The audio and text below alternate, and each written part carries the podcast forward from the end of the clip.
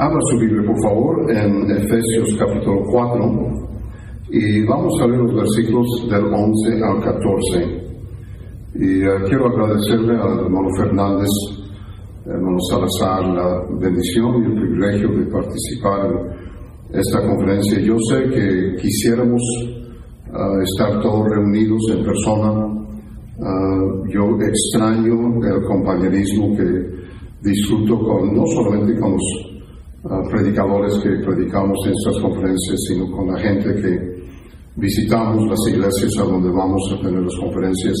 Y claro, estamos orando que Dios ah, pronto ah, nos ayude a regresar a la normalidad, que podamos estar ah, físicamente presentes con ustedes. Efesios capítulo 4, versículo 11.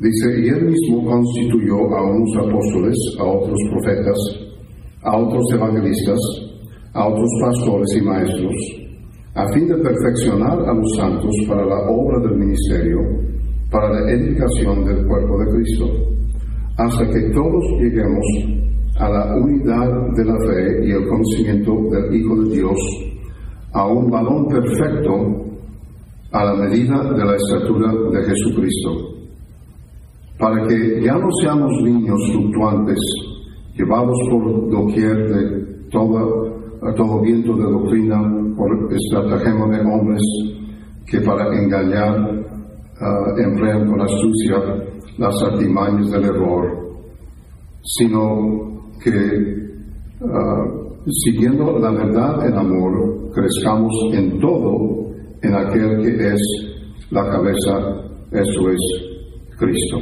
Vamos a orar. Señor, gracias una vez más uh, por la oportunidad de compartir con nuestros hermanos, siervos tuyos,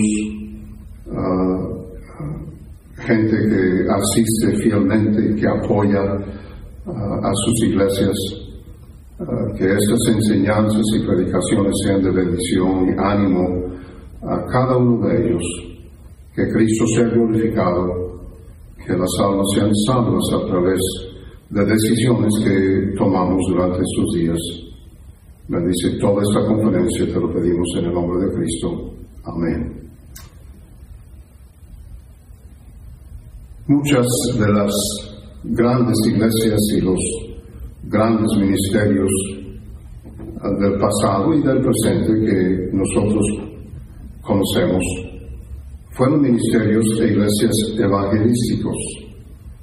Las iglesias de Spurgeon, Ironsides, Moody, los ministerios de Torrey, Wesley, Whitfield, Billy Sunday, fueron ministerios sobresalientes y fueron grandemente usados por Dios en sus días respectivos.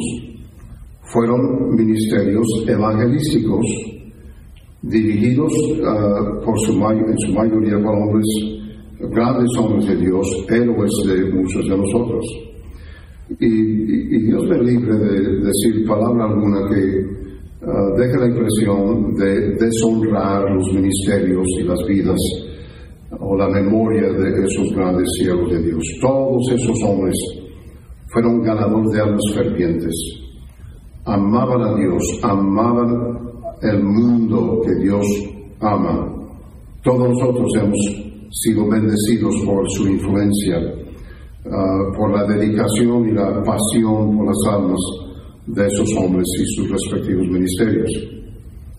Yo conozco a los buenos siervos de Dios ah, que, que no siguen lo que yo considero la filosofía bíblica de ganar almas, ah, o no, con la misma intensidad con que yo creo que se debe.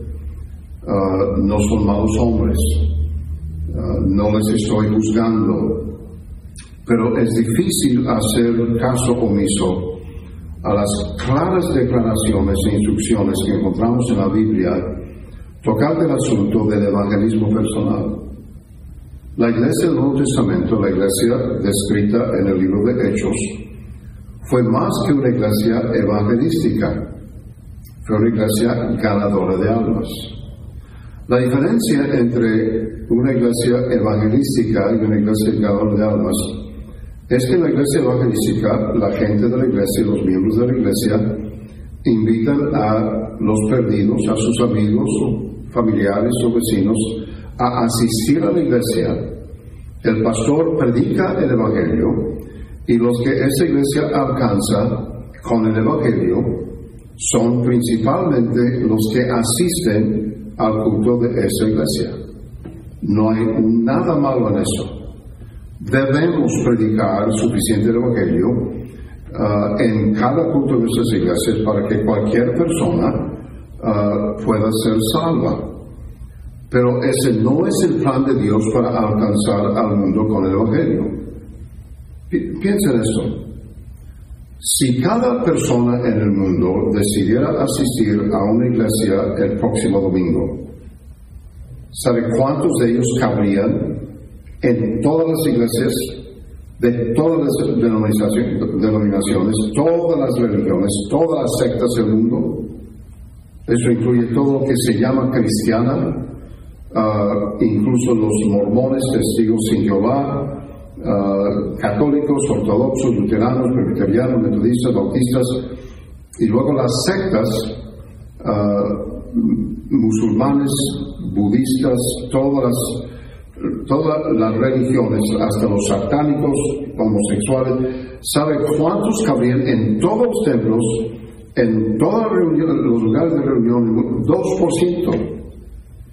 El 2% de la población del mundo cabría en todas esas lugares de reunión. Entonces, eso no puede ser el plan de Dios y la voluntad de Dios uh, para alcanzar al mundo con, el Evangelio.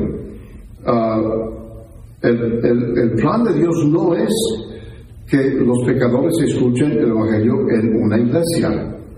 Dios no dice a los pecadores vengan a la iglesia, Dios dice a los cristianos, por tanto, id y hacer discípulos.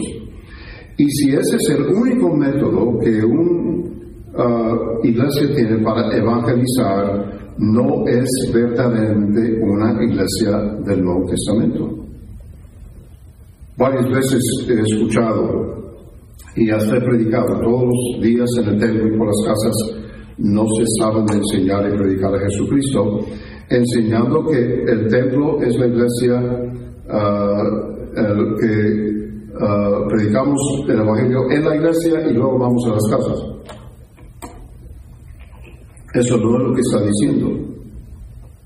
El templo del primer siglo, el templo a que se refiere ese versículo, ah, no es la iglesia.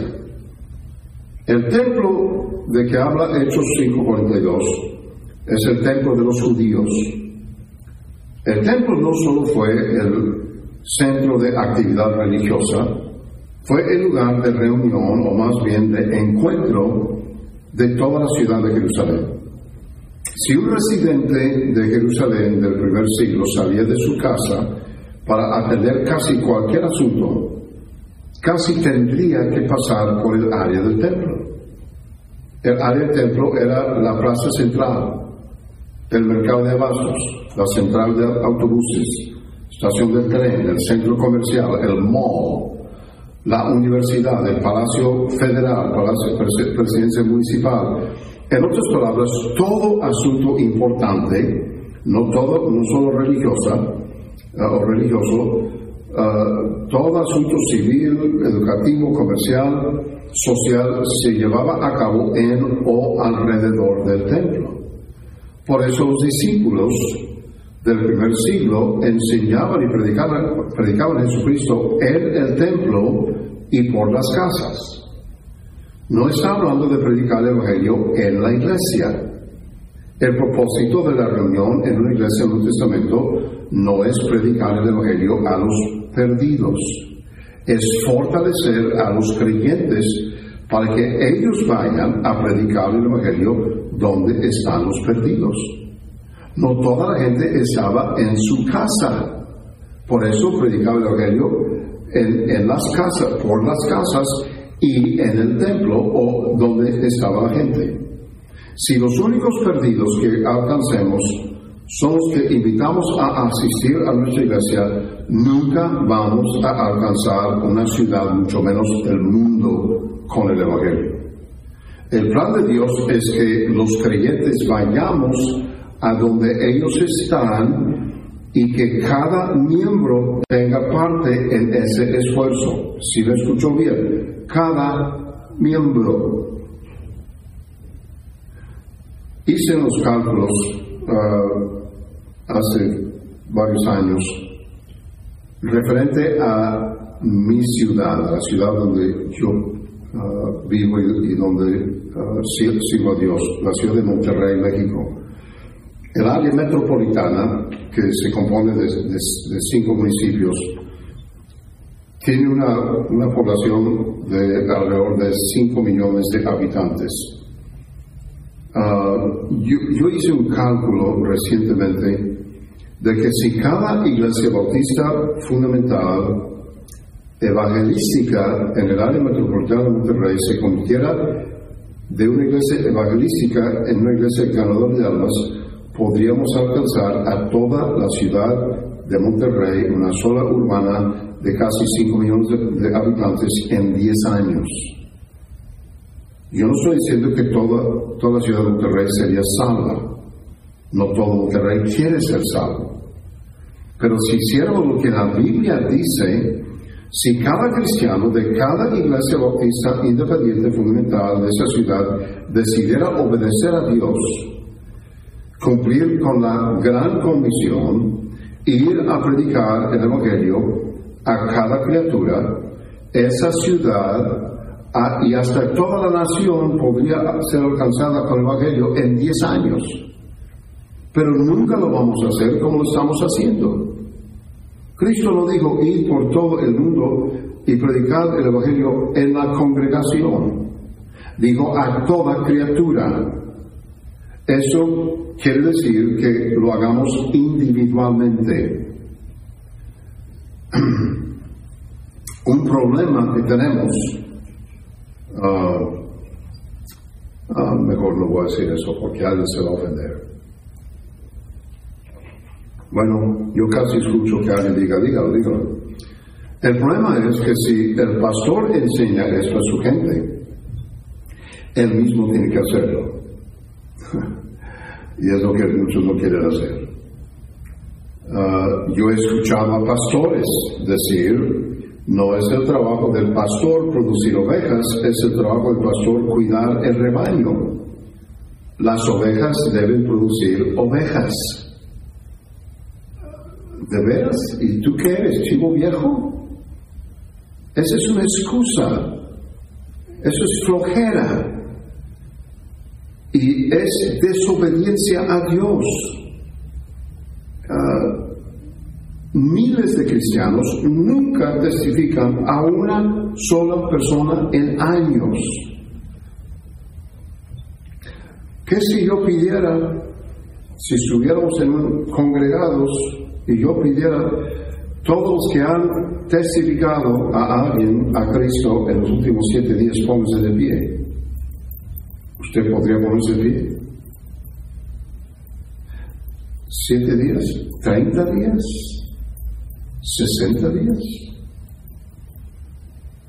El pastor debe ganar almas no porque es pastor, sino porque es cristiano. Cada cristiano debe ganar almas. Mi responsabilidad como pastor es animar, inspirar y entrenar a mi gente a ganar almas y proveer una estructura en que puedan hacerlo y también al mismo tiempo poner el ejemplo.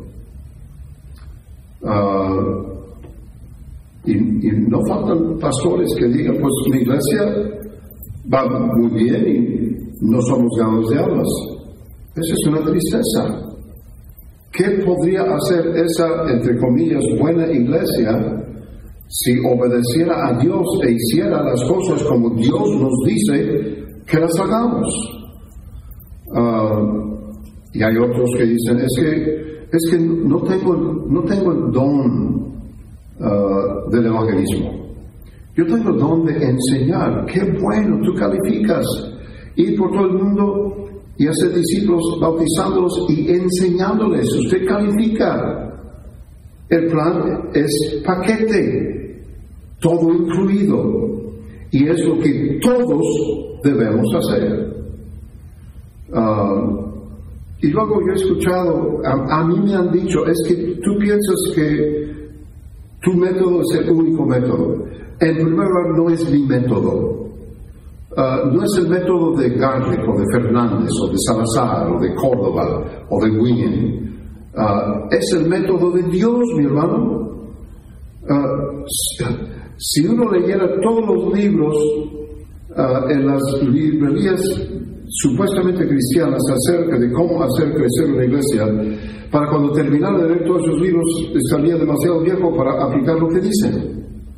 Olvídese de hacer crecer su iglesia, obedezca a Dios y empiece a ganarnos como Dios dice que lo hagamos.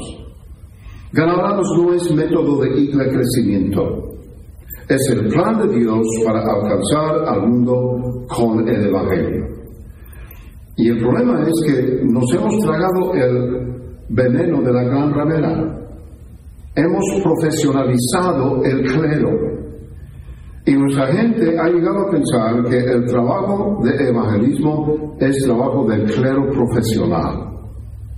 Cree que la única forma de alcanzar a los perdidos es llevarlos a la iglesia para que el pastor, para que el pastor les predique. ¿Está usted consciente de que ninguno de los hombres que recibieron la gran comisión jamás habían recibido sueldo alguno para servir a Dios? Eran laicos. Hace unos años la esposa de un pastor ah, en, el área de Monterrey donde vivimos uh, estaba platicando con mi esposa, hermana Brenda, y uh, digo, hermano Brenda, ore por mi vecina, uh, una señora. Dice, ella ha asistido varias veces a los cultos de uh, avivamiento que estamos teniendo en nuestra iglesia. Su, pastor, su esposo era pastor. Dice que camino a la casa la noche anterior, que esta señora le había dicho a esta hermana, pues yo sé que una, una cosa, sé que soy, estoy perdida y que necesito ser salva. Y esta hermana le pidió a mi esposa que orara por ella para que regresara al culto esa noche para que pudiera ser salva, pudiera ser salva. Mi esposa no lo dijo porque no quería ofender a esta hermana, pero ¿por qué no hablarle de Cristo inmediatamente, en ese momento? Uh, y es porque esa buena hermana había sido víctima de esta filosofía de que si no es salvo en la iglesia, no es salvo. Una pregunta. ¿A cuántas personas Jesús ganó en la iglesia? ¿Cuántos cultos evangelísticos encontramos en la iglesia en el Nuevo Testamento? ¿Dónde fue salvo Nicodemo? ¿Dónde fue salvo la mujer samaritana? Saqueo, Mateo, Natanael, el apóstol Pablo. Nómbreme una sola persona en el Nuevo Testamento que fue salva en un culto evangelístico o culto de adoración en una iglesia. Y él mismo constituyó a unos apóstoles, a otros profetas, a otros evangelistas, a otros pastores y maestros, a fin de perfeccionar a los santos para la obra del ministerio, para la edificación del cuerpo de Cristo. Esto tal vez les sorprende. Dios no me ha llamado a predicar el Evangelio. Cristo me salvó para predicar el Evangelio. Usted no necesita un llamamiento para predicar el Evangelio. Dios llamó a todo creyente para predicar el Evangelio. Mi ministerio en mi iglesia no es predicar el Evangelio, es fortalecer a los creyentes, perfeccionar a los santos para la obra del ministerio, para la edificación del cuerpo de Cristo. ¿Cuál es la obra del ministerio? Alcanzar a los perdidos con el Evangelio. ¿Quién debe hacerlo? Los santos. ¿Quiénes somos los santos? Nosotros. No solo los predicadores, no solo los asistentes y los misioneros, todos los creyentes. Ahora, no me malentienda, en, en casi cada culto de nuestra iglesia, alguien pasa al frente para aceptar a Cristo como su Salvador, normalmente para hacer su profesión de fe. Yo soy el primero en reconocer que no es por la gran predicación, es porque hemos entrenado a nuestra gente y, los hemos instruido, inspirado y animado uh, a ir por todo el mundo, predicar el Evangelio a toda criatura. Uh, ellos los traen a la iglesia uh, durante la invitación, pasan al frente, la mayoría de ellos ya son salvos, ellos hacen su porción de fe y luego les hablamos acerca del bautismo. Esto no es decir que no debemos tener cultos evangelísticos, campañas evangelísticas. Lo hacemos. Hace unos años rentamos un salón en el centro de la ciudad de Monterrey, un centro deportivo, tuvimos ah, un maratón de ganar hicimos promociones, 2.054 personas asistieron, 332 fueron salvos y 99 fueron bautizados. Pero la verdad es que cada semana la gente de nuestra iglesia presenta el Evangelio a miles de personas. Y se hace sin ningún programa, sin ninguna campaña, sin ninguna carta. Lo hacen en la escuela, en la calle, en las tiendas, en el trabajo, en los funerales, en las bodas, en el autobús, en la clínica, en el banco, en el cine. Ah, no, el cine no. No más quería saber si estaba despierto todavía. Cristo Jesús vino al mundo para salvar a los pecadores. El Hijo del Hombre vino al mundo para, buscar, vino a buscar y a salvar lo que se había perdido. De cierto, de cierto os digo, el que en mí cree, las obras que yo hago, él hará también, y aún mayores hará, porque yo voy al Padre. ¿Cuáles obras? De buscar y salvar lo que se había perdido. Un hombre me dijo una vez, pastor, para eso le pagamos a usted, para ganar almas. Pobrecito, no le veo muy bien. Hay dos cosas equivocadas acerca de eso. Número uno, Él no paga mi sueldo. Dios paga mi sueldo. Y en segundo lugar, tú no puedes pagar a nadie para hacer lo que Dios te ha mandado a ti a hacer, ganar almas. El pastor debe ganar almas no porque es pastor, debe ganar almas porque es cristiano. Ningún cristiano es todo el cristiano que podría ser si no es ganador de almas. Ah, un cristiano dado tal vez será el mejor cristiano o mejor cristiano que el que gana almas, pero no es buen cristiano si no es todo el cristiano que puede ser y no es todo el cristiano que puede ser si no obedece a Dios entregando el Evangelio a los perdidos. Por buen cristiano que uno sea, sería mejor cristiano si fuera ganador de almas porque al que sabe hacer lo bueno y no lo hace, le es pecado.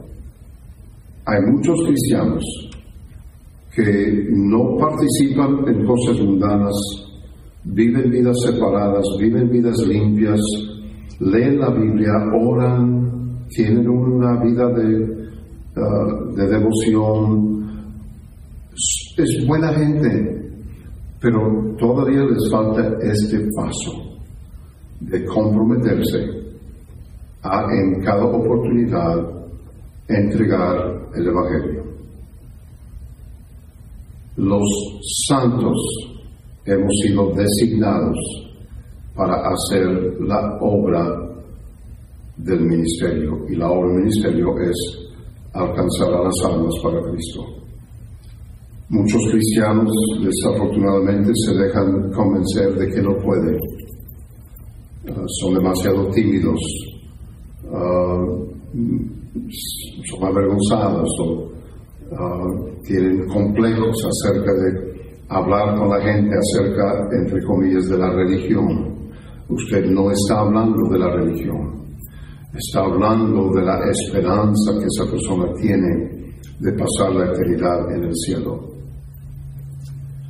Si usted simplemente aprende cuatro cosas, número uno, por cuanto todos pecaron y están destituidos de la gloria de Dios. Número dos, ah, la paga del pecado es muerte, mas la dádiva de Dios es vida eterna en Cristo Jesús, Señor nuestro. Número tres, ah, Dios muestra su amor para nosotros en que siendo aún pecadores, Cristo murió por nosotros. Número cuatro, que si confesares con tu boca que, Jesús es el Señor y uh, en tu corazón que Dios a los muertos será salvo. Todo aquel que invocar el nombre del Señor será salvo. Si usted aprende esas cuatro o cinco cosas, usted puede presentarlo. Es más, si usted aprende esas cuatro o cinco cosas, usted conoce más acerca del plan de salvación que el arzobispo de su ciudad. No podemos usar como excusa que no sabemos. Sí sabemos. Folletear no es ganar almas. Nada más repartir folletos no es ganar almas. Pero si no puedo, si no hay, si, si la ocasión no permite que yo pase todo el plan de salvación con la persona, le doy un folleto. Es increíble cómo Dios ha usado la entrega de un folleto para que una persona sea salva. Mi buen amigo, hermano Aaron Davis, está en el cielo. El hermano Aaron tenía tres hermanos. Él había ganado a, Cristo, a su papá, a dos de sus hermanos. Había uno que no había podido ganar. Se llama Larry. Un día el hermano Aaron me dijo, dijo, pastor, eh, quiero que me ayude a orar por mi hermano. Digo, yo voy a dejar de testificarle porque parece que cada vez que hablo con él lo alejo. Ore conmigo que Dios mande a un ganador de almas a quien él sí escuche. Entonces, varias veces a la semana nos reunimos, reuníamos y oramos por Larry. Un día a donde llegó la noticia que su hermano había muerto. no estaba deshecho, estaba tan triste. Ah, fue a la ciudad distante donde estaba su hermano fue directamente, cuando llegó a la ciudad, fue directamente a la funeraria. Estaba parado junto al ataúd de su hermano llorando. Un hermano cristiano amigo de, de Aarón se le acercó y puso su mano en su hombro y, dijo, Aarón, siento mucho tu pérdida, pero ah, puedes tener la, la, paz y la tranquilidad de que vas a ver a tu hermano en el cielo. Y Aarón dijo, no es cierto, dijo, mi hermano no fue salvo. Y este hombre dijo, no, ¿no te contaron? Dijo, ¿de qué? Y este hombre le contó esto. Este hombre, Larry, todos los días, rumbo al trabajo, llegaba a una tienda de, conveniencia, compraba un six-pack, seis latas de cerveza, lo ponía en el asiento de su camioneta, rumbo a la casa, tomaba una cerveza, llegaba a la casa, antes de acostarse, se tomaba las, las otras cinco todos los días. Pero un día, él, dos semanas antes de morir, él llegó a esa tienda, yo no sé si entrando o saliendo, alguien le dio un folleto de salvación. Larry lo miró y lo tiró en el suelo, se subió a su camioneta y fue a su casa. Todo el camino a su casa estaba pensando, yo necesito ser salvo. Si yo no acepto a Cristo, voy a ir al infierno. Llegó a su casa, entró a su recámara, se puso de rodillas a de su cama, aceptó a Cristo, él solo aceptó a Cristo. El miércoles de noche fue a, una iglesia bautista, se bautizó y por dos semanas asistió a esa iglesia. Y dos semanas después tuvo un ataque de corazón y, y murió. Lo interesante de eso es que esa persona que le dio el folleto nunca sabrá de este lado del cielo lo que simplemente entregar un folleto había logrado. No sabemos, uh, yo he testificado a, una, no sé cuántas personas, la mayoría de ellos nunca vuelvo a ver, pero Dios sabe dónde están. Vamos a hacer la obra del ministerio. Señor, gracias por este pasaje que nos deja ah, sin lugar a duda, lo que nos toca a cada uno de nosotros en referencia a la predicación del Evangelio. Gracias por un mensaje transformador, mensaje poderoso que penetra las tinieblas, que introduce luz a la vida de una persona que anda en oscuridad. Gracias por tus bendiciones. Bendice esta conferencia, te lo pedimos en el nombre de Cristo. Amén.